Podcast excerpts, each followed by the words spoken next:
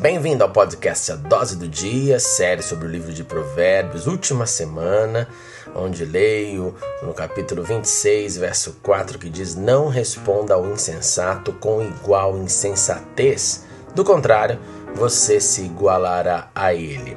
Insensato é aquele desprovido de razão.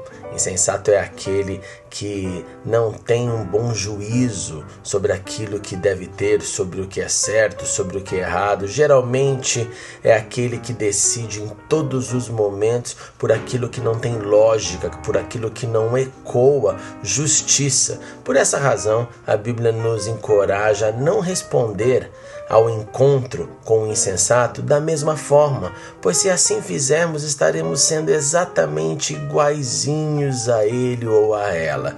Por essa razão, escolha bem suas palavras, escolha bem as suas respostas e não imite aquilo que não faz bem, não reproduza aquilo que não ecoa sabedoria, justiça e vida. Beijo grande e leia o capítulo 26 de Provérbios. Valeu!